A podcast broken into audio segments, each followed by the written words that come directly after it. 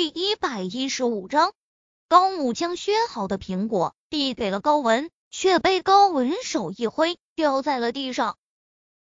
我现在哪里还吃得下东西？高文说完，便将被子整个捂在头上，将袖口塞进嘴里，不停的撕扯着。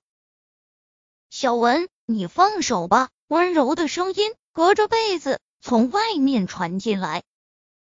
高文明显一愣，将被子往下一扯，露出脑袋。他看着母亲，喘着粗气道：“我凭什么放手？我死都不会放手的。他不就是要在外面找女人吗？行呀，我就让他找，等他玩够了，他就自然会回我身边了。”他慢悠悠的说着，憧憬着，脸上的表情让高母手中的水果刀落到了地上，发出叮的一声响。他向后踉跄了两步，眼泪就出来了。女儿如今的这副模样，像极了二十多年前的他。他曾经不也这么想的？可是呢？可是等了这么多年，他又等来了什么？等走了这个女人，又来了那个女人。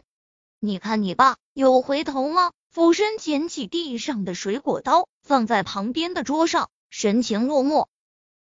爸怎么能和少晨相比？少晨对感情是很专一的。高文下意识的抬高了嗓门，高母却一动不动的盯着他看，良久才开口道：“那你等来的更是空。”说完，提起旁边的包，转身走向门口。妈，你就不能多陪我说会二话？高母转身看着高文，小文不是你的，就放手吧。不择手段得到的东西不会让你快乐的，他就是一个活生生的例子。这次说完，高木头也不回的出了病房门。只是此刻的高文根本听不进母亲的话，他拿起枕头下的手机，想想给宁少臣发了条微信：“在你眼里，十四年的感情却抵不过。”他的几个月吗？少晨，你不要被那女人的演技被骗了。宁少晨正在开会，看到手机屏幕亮了下，他随意的打开，瞥了眼，眸色沉下，便将手机翻过来盖在桌子上。人的情感真的很奇怪，在昨天事情发生之前，他对高文的印象并不算坏，可昨天的事情后，他对他开始有了厌恶。一个能为了诬陷别人而伤害自己的人，想起来让人不寒而栗。想想又把手机拿起来，却是发了条信息给沈贝依：“明天你想怎么过？”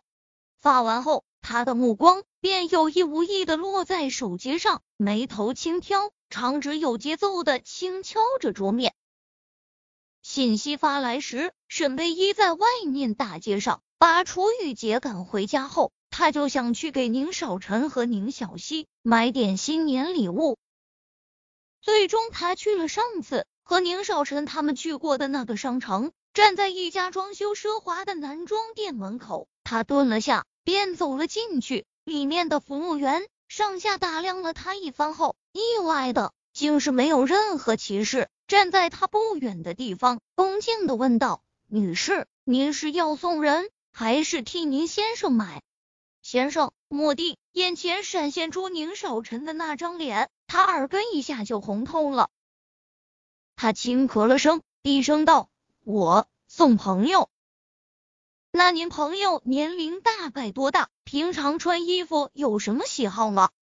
年龄二十七，穿衣喜好。他顿了下，宁少臣好像穿什么都好看。他穿什么都好看。他说的是实话，后面有人却扑哧一下笑出声。沈贝一转头，便看到抱着手臂站在门口的冯青青，